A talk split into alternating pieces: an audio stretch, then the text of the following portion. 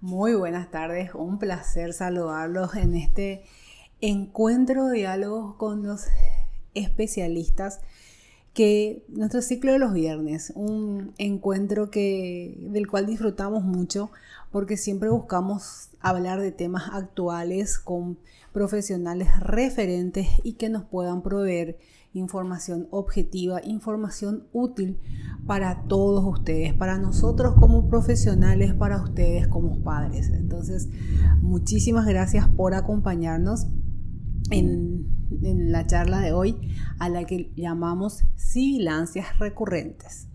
En otros términos, el chico que tiene chillido de pecho en forma recurrente.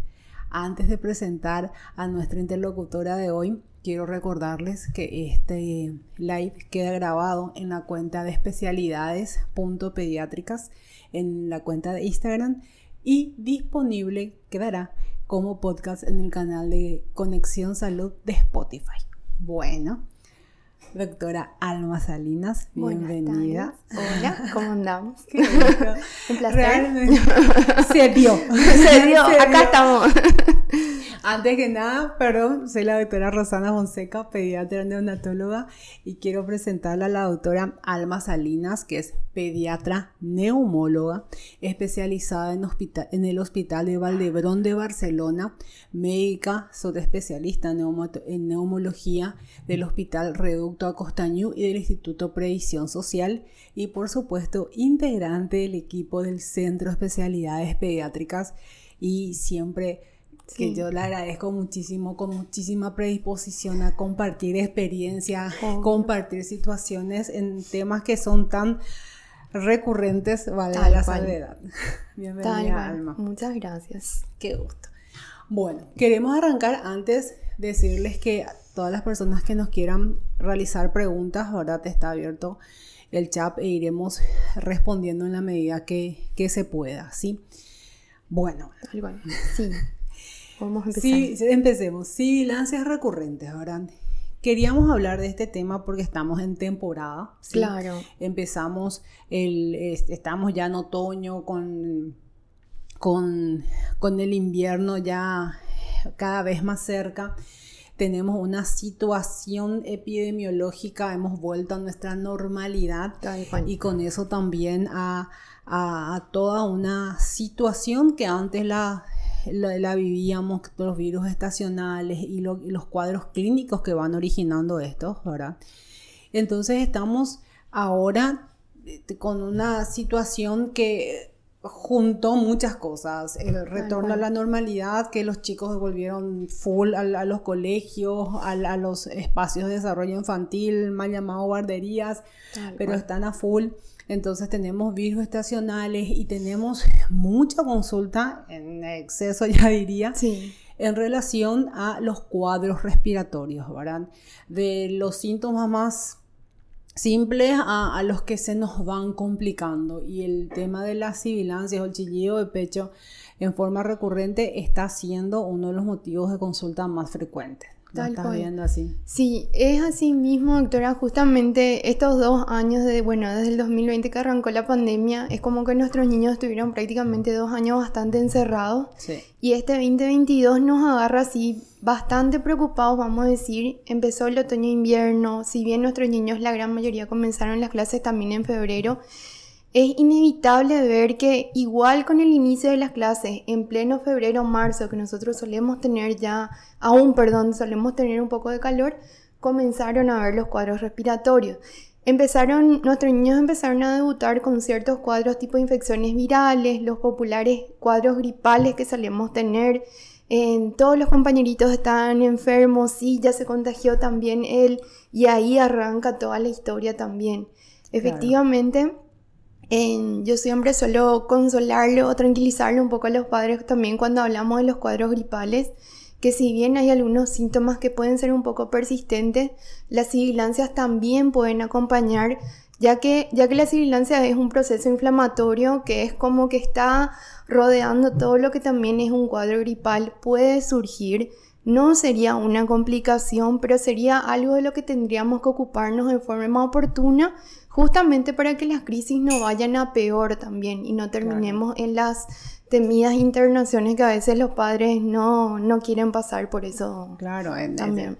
vale, nadie desearía que su hijo se interne y de ahí la consulta precoz Y, el digamos el seguimiento adecuado por sobre todo. Así Y acá ya como pediatra sí. te hago la pregunta de que así como dijiste síntomas leves empiezan con la congestión, que ahí la venimos manejando, pero después empiezan a tener tos. Y la tos es uno de los síntomas que más nos molesta a los padres. Si queremos que nuestro hijo no tosa, porque angustia verlo toser, no lo deja, ese, le afecta clínicamente, no lo deja descansar bien, lo tiene más desanimado. Entonces, uno de los síntomas que a uno, uno más la angustia. Entonces, preguntarte dos cosas, como, ¿por qué se produce la tos, verdad? Y, y, hasta qué punto debemos intervenir con la tos, verdad? Tal cual. En ese, con respecto al tema de la primera pregunta, bueno, ¿por qué aparece la tos o por qué vendría la tos? Bueno, como todo cuadro gripal, tenemos cambios inflamatorios, tenemos aumento de secreciones, por tanto, ese aumento de secreciones provoca esa irritación a nivel laringe, a nivel de las laringes, por tanto, la vía aérea se tiene que defender de alguna manera. ¿Y cómo se defiende? Justamente como la, con la tos. La tos sería esa alarma que nos dice, bueno, la vía aérea se está defendiendo de algo y qué es ese algo. En ocasiones pueden ser secreciones, en ocasiones pueden ser nada más que componente inflamatorio tipo irritativo que nos dice que hay un cuadro agudo que está ocurriendo en ese momento. Entonces, si vemos que está este niño congestionado, con un poquitito de chorreo de nariz y hay esta tos, yo siempre les sugiero que el manejo de secreciones sea lo primero que podamos instruirle a los padres. Cómo podemos hacer un buen aspirado de secreciones, en qué tipos de nebulizaciones o inclusive vapores en forma casera podemos hacer para favorecer justamente ese aseo nasal. Mejorar la fluidificación. Y sí o sí la, la mejor sugerencia que se le pueden dar, para mí siempre el primer mucolítico fluidificante por excelencia es la buena ingesta de agua.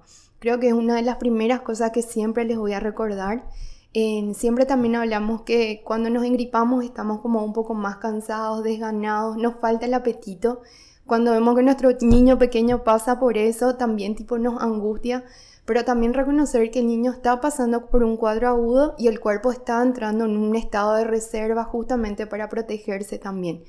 Pero si estamos con una buena ingesta de líquido, estamos consumiendo suficiente cantidad de agua y estamos ayudando a nuestro niño a un, a un buen aseo nasal, creo que de alguna forma también paulatinamente estamos ayudando a una cierta mejoría de ese cuadro respiratorio también. Genial.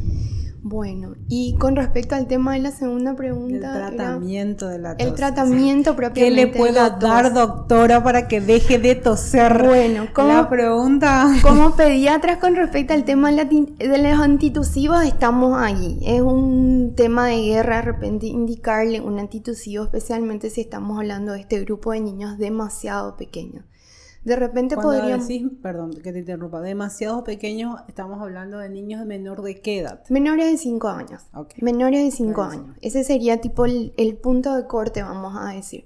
Mayores de 5 años de repente sí hay algún que otro producto antitusivo o mucolítico que se le podría indicar, pero siempre tener en cuenta ir de menos a más valorando siempre cada situación. Ese niño pequeño, específicamente de repente, este menor de 5 años, que de repente es cierto, la tos es molesta, no le está dejando dormir, porque yo creo que si la tos te interrumpe el sueño, es también para preocuparse. De repente, en ese caso, por lo menos algún nebulizado o algún uso de corticoide inhalado podríamos emplear también en ese, en ese niño pequeño. Pero siempre teniendo la salvedad de que tiene que ser un acompañamiento, perdón, un tratamiento bien acompañado también por el pediatra de cabecera. Se pueden optar nebulizados con corticoides inhalados o si no en forma de dispositivo tipo aerosol terapia también.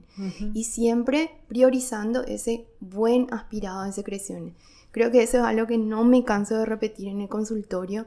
A ese niño menor de 5 años tenemos que enseñarle cómo manejar las secreciones, aspirarle, vamos a sonarnos la nariz. Si sentimos que tenemos un poco de catarro, vamos a echar ese catarro también y fluidificar. Ante todo, ese manejo de la fluidificación creo que muchos niños mejoran así en, un menor tiempo si esos detalles vamos controlando también con ellos. Lo dejaste clarísimo. Y creo que estas recomendaciones adquieren mayor énfasis incluso en el, niño menor de dos años. Sí, tal cual. En los bebecitos, como le solemos decir. Siempre el menor de dos años sigue siendo el bebé que está upa, de repente es la cunita que duerme al lado de la cama de los padres. Entonces, cierto, ese menor de dos años obviamente angustia un poquitito más también. Nosotros muchas veces repetimos mucho en consultorio de que siempre el deseo, dame algo, doctora, para calmar, pero que mientras el niño, yo le suelo decir a las mamás, nosotros a veces tomamos un descongestivo para que se nos afloje el moco y poder sonar. El niño no sabe sonar, no, sabe escupir, no sabe hacer el chus. Entonces, si nosotros abolimos el reflejo de la tos, es decir, este mecanismo de defensa, podemos en realidad ir complicando el cuadro. Entonces, tal cual. Es muy importante que los padres entiendan estos conceptos que no es eh, dar nomás dame algo. Exactamente. ¿Qué hacemos cuando esa tos se hace como persistente, verdad? Hoy me escribió una paciente y me decía, tose sin parar. Fue a consultar en las urgencias y era esa tos bien irritativa. ¿Cuál es la recomendación ahí para el manejo de la tos? Y con respecto al tema de la tos irritativa, ahí por ejemplo, si es esa persistente irritativa, ahí sería muy interesante eh, la valoración de si nos estaría tratando también inclusive de un componente obstructivo pero yendo más bien a un cuadro como una crisis leve también. Porque detrás de esa tos un poquito persistente e irritativa, así, bastante persistente, puede haber algún componente obstructivo que esté justamente manifestándose con esa tos irritativa también. Entonces, en ese sentido, ahí ya estaríamos hablando de repente del uso de algún broncodilatador, como el salbutamol, por ejemplo, ya sería una pauta de cada 4 a 6 horas de repente de acuerdo a cómo se encuentre también el niño. obviamente que si no hay un componente obstructivo, pero hay esa tos persistente, el uso de un corticoide inhalado nebulizado también estaría bastante recomendado en, esa, en ese tipo de situación. Genial. Y en relación a las causas de, por qué ocurre, estamos empezando con la tos, ya vamos a ir bajando en las vías respiratorias. ¿Cuáles son las situaciones que se observan más frecuentemente como causal de estos síntomas respiratorios en, los chicos? Em, bueno, yendo un poquitito a las causas, creo que una de las primeras causas en este grupo de, de niños menores de 5 años son las infecciones virales. Las infecciones virales en un alto porcentaje están relacionadas a, estos componentes broncostructivos. Es una de las primeras causas que está incluida, inclusive teóricamente redactada en muchísimos protocolos de tratamiento también. Yendo a eso, si seguimos avanzando detrás de esas infecciones virales que esperamos encontrar en estas estaciones y en nuestros niños que están escolarizados, pueden haber un trasfondo. De repente la gran interrogante es, ¿será que mi niño no es alérgico? ¿No hay alguna relación con algún aeroalergeno que pueda haber? ¿Será que no es un síntoma que me está traduciendo algún tipo de alergia alimentaria, por ejemplo? O eh, la gran pregunta que siempre de repente los papás cuando ya, ya, ya se sienten así un poco preocupados por la tos, vienen con el recuerdo, doctora, cuando yo era chico, mi mamá me dijo lo que yo era asmático. ¿Será que no es eso lo que le está pasando? Y puede ser, justamente con respecto al tema del asma, el asma es una, es una patología crónica que tanto el pediatra como el neumólogo respira desde el día 1. Es multigénica, tiene mucho, muchas causas detrás del asma y los padres siempre están preocupados por el tema de la herencia. Y siempre yo les digo, si bien es un factor predisponente, no es un factor determinante, porque hoy por hoy no se sabe cuál exactamente es el gen que puede estar causando esa relación padre-hijo cuando hablamos del asma. Los cuadros respiratorios, así, esta traducción de tos y componente obstructivo, cierto, puede tener muchísimas causas. Inclusive este grupo de niños pequeños, eh, los menores de 5 años, para mí siempre es un grupo que no es solamente un niño que tose, no es solamente un niño que sibila, sino hay que saber investigar un poquitito qué más hay detrás de eso. Hay ciertas patologías cardíacas que también pueden estar relacionadas con este tipo de síntomas respiratorios. Entonces, dependiendo un poquitito de la recurrencia, el estado general, el estado nutricional, el crecimiento, desarrollo de, de, ese niño, sería interesante ver en qué de repente estudio auxiliar de diagnóstico yo le podría solicitar en el consultorio o el pediatra mismo también. Clarísimo. Y ahora que mencionaste lo de las recurrencias, ahora cuando la tos está siendo manifestación de un cuadro obstructivo. El niño consulta, la familia consulta, se certifica que hay un componente obstructivo, hay chillido de pecho, se comprueba esas sibilancias, ¿verdad? Sí. Un primer episodio es cuando hablamos de recurrencias, cuando despertamos nuestra alerta en relación a los episodios de sibilancia, de chillido de pecho que pueden hacer nuestros niños.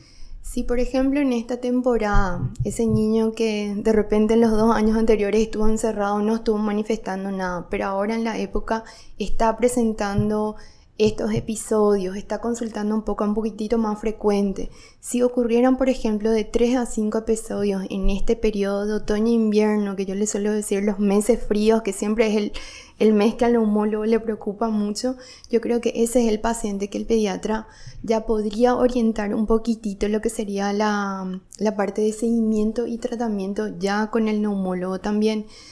Em, esos episodios si son recurrentes en ese invierno, yo creo que ese niño tendríamos que evaluarle qué pasa en los meses posteriores e ir preparándole ya para, el siguiente, para la siguiente temporada, vamos a decir. ¿Y de cuántos episodios hablamos para decir? Es un, son cuadros es una sibilancia recurrente. ¿Cuántos episodios en, ese, en esa estación? Serían de 3 a 5. Ah, de 3 a 5 sería más o menos un corte como para tenerle a ese niño ya por lo menos dentro de ese grupo de que tenemos que decir, bueno, este niño probablemente va a necesitar un tratamiento preventivo también. Genial.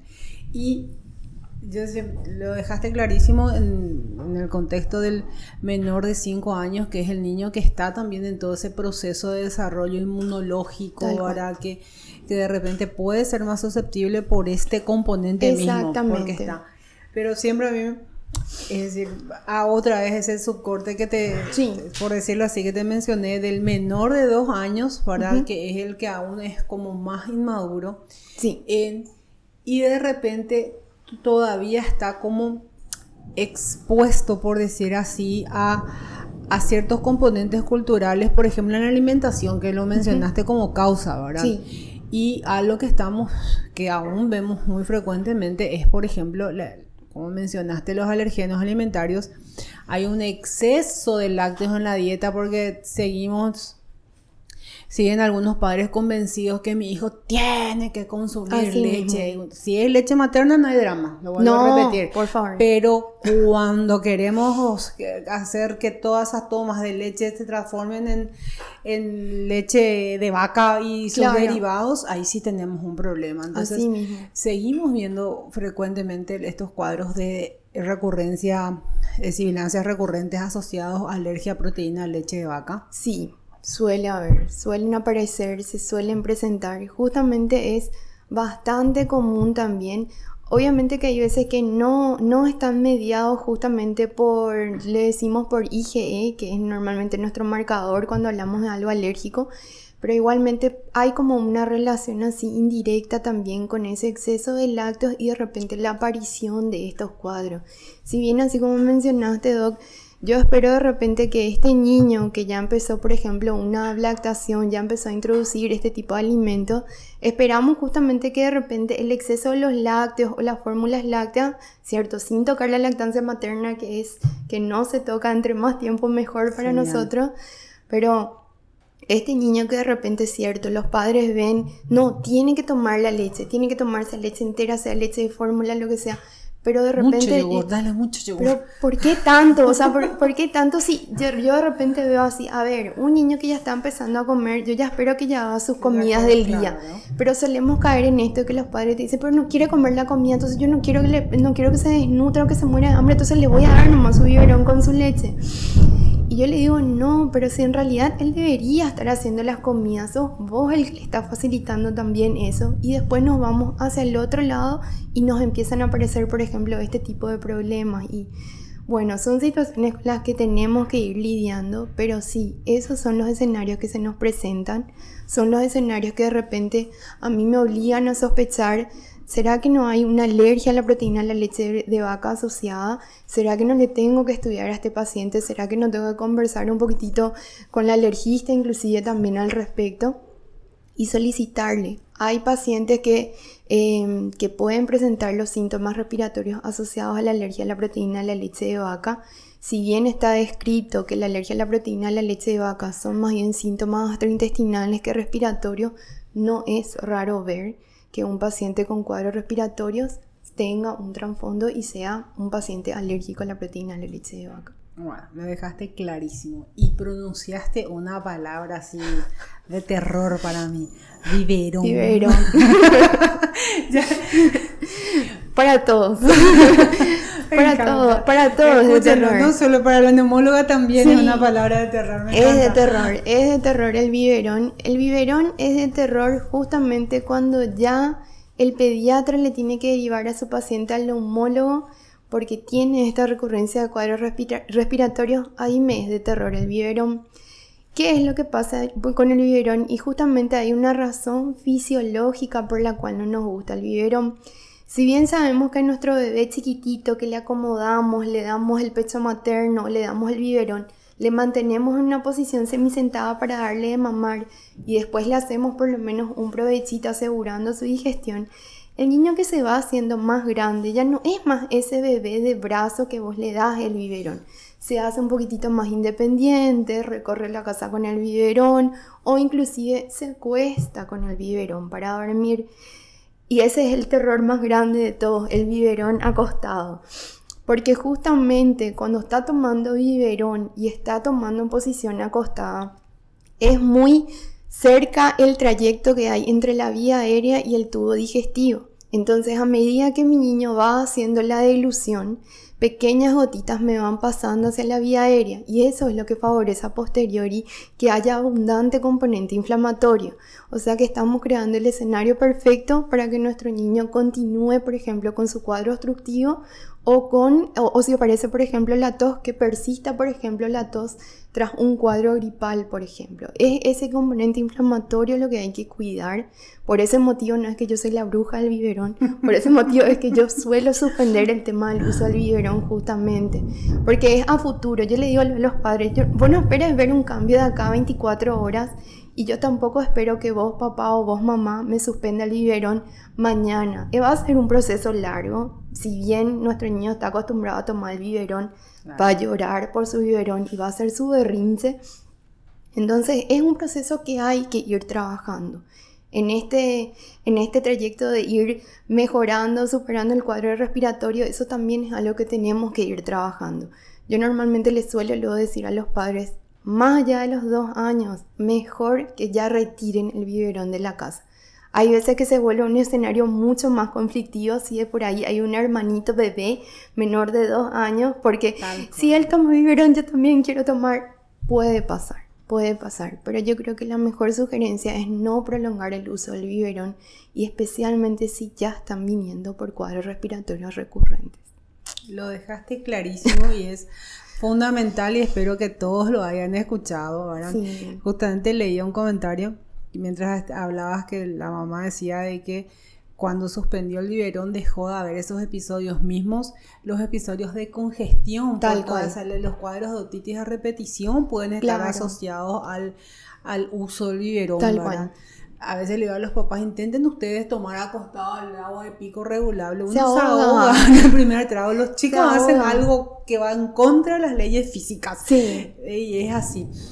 Alma, en relación al tratamiento, es decir, tenemos nuestro niño que está haciendo, nos dejaste clarísimo el concepto de, de recurrencias, pero algo que se observa mucho es que los, los padres y mismo muchos profesionales nuestros, viven tratando las crisis. Tal cual. ¿verdad? Y en la primera crisis le indicaron el salbutamol, beta 2 y también le indicaron un corticoide vía oral, ¿verdad? Entonces vuelve a tener la crisis, una crisis del paciente y la mamá ya tiene su corticoide vía oral y ya empiezas a decir, ¿cuál es la recomendación si es que nosotros ya hacemos un, como un diagnóstico, este niño tiene sibilancias recurrentes, ¿verdad? ¿Cuál debería ser la orientación que deben recibir esos padres en relación al tipo de tratamiento? Bueno, con respecto un poquitito a eso, cierto, el papá, papá o mamá que viene al consultorio quiere irse con una tranquilidad también de qué hacer si ocurre, por ejemplo, el inicio de una crisis en la casa. Yo lo que habitualmente siempre suelo recomendar... Hablando de Sí. Estaba tomando un buen pero... no, normalmente... Está bien, Normalmente lo que suele ocurrir mucho es que yo quiero que el papá también se vaya con la recomendación de qué puede hacer. En ese caso, yo siempre le pido que no le falte, por ejemplo, un salbutamol y una aerocámara y le indico cómo pueden realizar, por ejemplo, en su tratamiento de rescate si están viendo que se está avecinando una crisis también. Si después de completar el rescate pasa, por ejemplo, unos 30 minutos y los padres no están viendo mejoría, yo ya le pido que acudan nomás a la urgencia más cercana, justamente porque sería interesante valorar un poquitito cómo se está comportando esa crisis y de ahí ver cuál sería el siguiente paso para tomar. Habitualmente los papás eh, ya vienen y te cuentan, yo hice esto en mi casa, ya le hice su salud ya le hice prednisona y yo le digo, ¿y no te fuiste a consultar? ¿Quién te indicó la prednisona?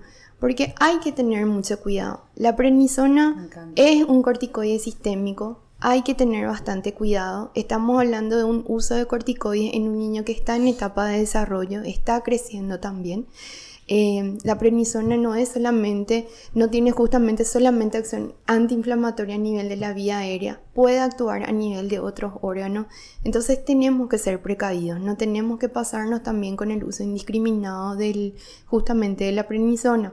El salbutamol como un tratamiento de rescate sí es algo que yo les indico, yo les recomiendo, pero yo siempre le digo a los padres, yo no quisiera yo tener que indicarte una prednisona como tu medicación de rescate, porque de por ahí tu, tu ojo o tu observación sobre cómo está tu niño no va a ser lo mismo de lo que le podría evaluar, por ejemplo, un pediatra en urgencia.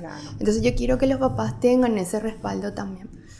No, y es... Eh, con intención hice la pregunta porque el, uso de corticoides y siempre digo, uno tiene que conocer la historia, ¿verdad? Para no olvidarla, es decir, no para vivir del pasado antes de, pero no, tenemos que olvidar la historia. Em, hubo un tiempo con el uso indiscriminado de corticoides, hay algo que se llama síndrome de Cushing, que es el niño, es como que se dematiza, empieza a salirle como mucho pelo, empieza a tener estrías, genera como una joroba, ¿verdad? Tal cual. Y hubo un tiempo anterior porque aparecieron, apareció la premisona como algo milagroso y realmente... Sí, hay, que darle hay, que darle, hay que darle lo milagrosa. Pero empezamos a ver muchos niños con este síndrome de Cushing secundario en ingesta indiscriminada de premisona, ¿verdad? Tal cual. Eh, porque ya se ya quedó en la ladera y cualquier tos ya era le doy premisona. Exactamente. Entonces, tener ese concepto clarísimo, ¿verdad? Papá, mamá, abuela, abuelo, tenganlo clarísimo, de que no tenemos, por más que cierto, y no lo vamos a negar, el efecto es, es rápido y es evidente, no podemos automedicar a un niño con premisona. No. Y de repente llegar al uso del salbutamol y la premisona también es tratar siempre ya el incendio, se trata de apagar un incendio, tendríamos que tratar de evitar llegar a eso, ¿verdad? Así mismo. Y eso lo haremos, lo haríamos tipo con un tratamiento de base. ¿En qué momento se genera esa indicación de un tratamiento de base? Justamente si ya es un paciente que está viniendo porque ya estuvo presentando esta 3 a 5 crisis, ahí yo ya voy a establecer también un tratamiento preventivo. Todo tratamiento preventivo, hay veces que los papás también le tienen miedo porque hay veces que son tratamientos prolongados, pueden durar entre 3 a 6 meses, pero siempre le hago la salvedad a los padres que por más de que él esté recibiendo un tratamiento en forma diaria, es importante no olvidarse que muchas de estas crisis obstructivas pueden aparecer en relación justamente a los cambios de clima o posterior también, nuevamente volvemos a repetir, algún tipo de infección viral. Entonces no olvidarse que el tratamiento preventivo nos ayuda por lo menos a que las crisis no sean demasiado severas la siguiente vez. Pero no olvidarnos que pueden aparecer la crisis, de ahí es que yo igualmente, debajo de lo que sería el título de tratamiento preventivo, voy a seguir recomendando lo que es el tratamiento de rescate. A pesar del tratamiento preventivo, pueden haber crisis leves, pueden haber crisis manejadas en forma ambulatoria. Es de repente lo que me va a marcar la diferencia entre ese primer otoño-invierno que fue caótico, lleno de crisis, y el siguiente otoño-invierno que de repente, ah, ya tuvo un poquitito menos de crisis, pero ya estaba haciendo tratamiento preventivo. Si el, el otoño-invierno anterior usó salbutamol ocho veces porque tuvo crisis, de repente el siguiente otoño-invierno ya va a ser cuatro, por ejemplo. Es de repente lo que nos marca también la diferencia de establecer un tratamiento preventivo en forma oportuna también. ¿Y cuál sería la recomendación de en qué momento hacer la consulta pertinente? Y acá ya estamos entrando a la consulta con el especialista, con, el neumólogo. Eh, ¿Y cuánto tiempo antes de, un cambio estacional, por ejemplo, iniciar ese tratamiento? Porque muchas veces, a veces pasa, que nos pasa frecuentemente con las vacunas, ahora la antiinfluenza ya llega cuando empezó el otoño y lo ideal hubiese sido que llegue claro. antes, ¿verdad? ¿Cuál, ¿Cuál sería el momento? Es realizar la consulta con el especialista. ¿En qué momento, como para iniciar, a qué altura del año sería? Sería el momento ideal, yo le suelo recomendar a los padres, hay pacientes que yo le digo, yo también te voy a mandar de vacaciones como te mandan en el cole, le digo, porque le digo, te vas a ir a descansar en tus vacaciones de verano, de repente no me vas a ver a mí, pero yo le digo a la mamá, antes de que comiencen las clases, yo ya quiero que me visite. Entonces, en ese momento, antes de que inicien las clases, hacemos otra vez un repaso de cómo fue el año anterior de repente con ese niño. Entonces, si de repente es un niño que estuvo con varias crisis, yo le digo, bueno, este es el momento, ya van a comenzar las clases, bueno, ahora ya comenzamos también tu, eh, tratamiento preventivo, sea entre febrero o marzo, me gusta siempre más marzo porque ya sabemos que es cuando empieza por calendario nuestro otoño, entonces yo le digo, bueno, vamos a comenzar, y hay veces que la pero él está bien, no, yo ya quiero comenzar igualmente el tratamiento preventivo, porque probablemente este va a ser un buen otoño-invierno para él, siempre también con la recomendación de que por favor se ponga la vacuna antiripal, pero yo quiero que esté prevenido y vamos a hacerle su seguimiento, sea por lo menos cada dos o cada tres meses, pero quiero hacerle igualmente su seguimiento porque quiero ver cómo con su tratamiento preventivo, bien hecho, de uso regular, con buen manejo de aerocámara, en cómo se están comportando también esas crisis en esta, en esta temporada. Entonces, entre ese febrero y marzo, previa al inicio de clase, yo ya quiero que me vengan a visitar también. Súper, súper. Ahora, una pregunta frecuente, doctora, ¿y estos tratamientos no generan adicción? No, no, el rotundo no.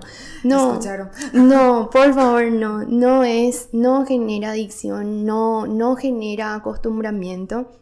Entonces no es una droga como algunas, algunas otras drogas que obviamente no vamos a mencionar, pero no generan ese tipo de adicción. Ahora sí, ¿qué es lo que suele ocurrir especialmente en estos niños preadolescentes y adolescentes que ya vienen arrastrando, por ejemplo, sus cuadros respiratorios? Em, son niños que de repente ya tienen otras vivencias en su día a día, ya tienen otras preocupaciones, ya tienen otras angustias y hay veces que traducen un poquitito eso a su recuerdo de cómo se comporta una crisis, sea opresión torácica o sea dificultad para respirar. Entonces siempre están con el salbutamol a mano. Ese es otro capítulo que de repente conversamos un poquitito más también con los adolescentes. Valoramos, por ejemplo, cómo se estuvieron sucediendo las crisis justamente para darle esa tranquilidad a mamá y a papá. No es que él no puede dejar su salbutamol, porque eso me suelen decir. No deja luego su salbutamol, no deja luego de usar. Pero hay que ver un poquito a ver por qué estás usando, cuál es la, el momento en que vos necesitas realmente tu salbutamol. Entonces eso de repente es otro aspecto que en la consulta suele aparecer, pero suelen aparecer en los chicos más grandes. En estos niños más pequeños que de repente empezamos o tratamiento preventivo o precisan eh, por sus crisis de salbutamol, tranquilo papá, tranquilo mamá, no le va a generar ningún tipo de adicción. Pero tenemos siempre que tener en cuenta la edad de nuestro niño y cómo de repente también el niño se va haciendo un poquitito más independiente con el uso de su aerosolterapia también. Genial, clarísimo. Y Alma, en, relación a que lo mencionaste hace un rato y ahora que mencionas la, adolescencia, ¿verdad? lo de, eh, mi mamá me dijo luego que yo era asmático de chiquitito, ¿verdad?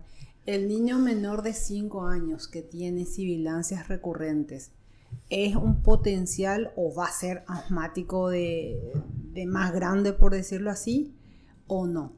Y la segunda pregunta, una vez que uno tiene un diagnóstico de asma, ¿uno puede dejar de tener asma?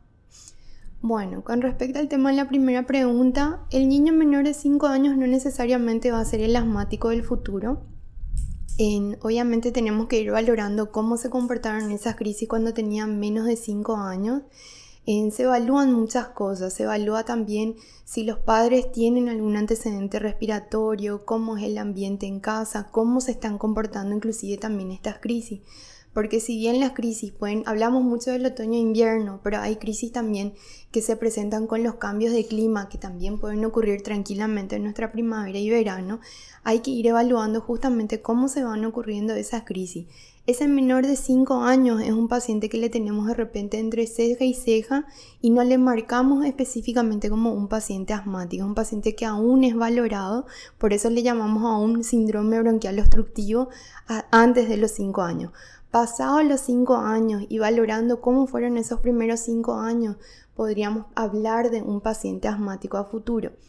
Ahora, ¿qué es de repente lo que nos juega también en algo para determinar, así un estudio para determinar justamente si es o no paciente asmático, justamente la valoración de su función pulmonar. Es muy importante tener en cuenta que asma no es solamente una observación clínica que se hace junto con todos los antecedentes, la anamnesis, el examen físico del paciente, sino es importante también conocer cómo está la función pulmonar de ese niño. La valoración clínica y la valoración de, función pulmonar es lo que nos dan el diagnóstico de asma justamente.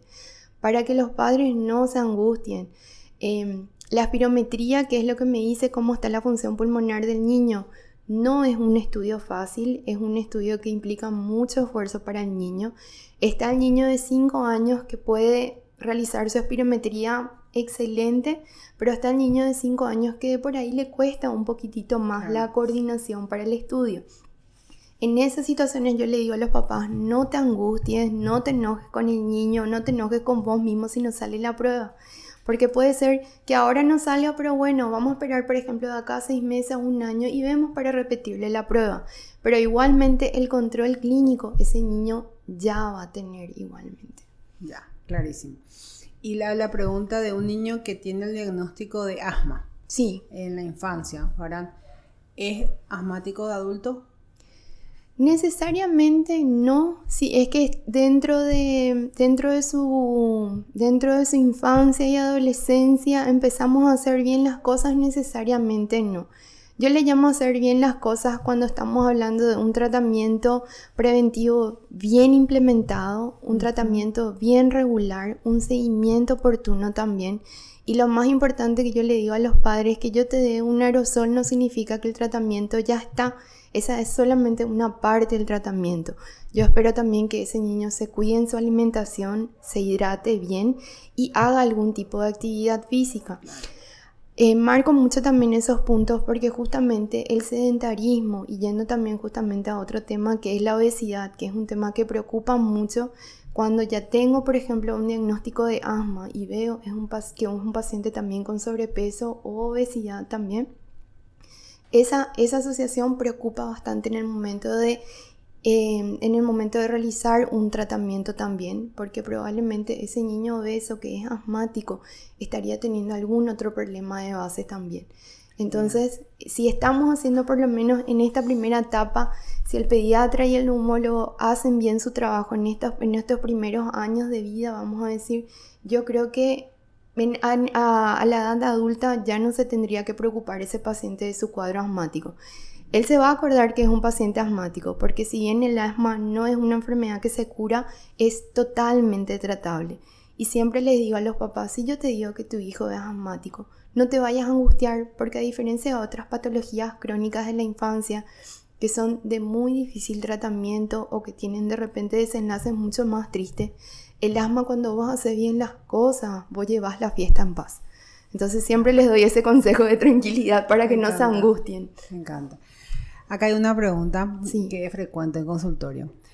En, cuando un niño tiene tos, ¿puedo usar en la habitación vaporizadores o en entiendo. Vaporizadores. Los, sí, humificadores. Los, humificadores de ambiente. Yo suelo recomendar que no se usen por la simple razón de que si nos damos cuenta, nosotros ya vivimos en un país bastante húmedo.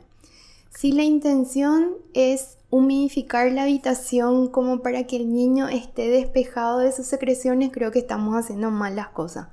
Porque estamos humidificando demasiado nuestro ambiente y le estamos haciendo dormir hacia nuestro niño que va a empezar a de repente a mover un poquitito más de secreciones.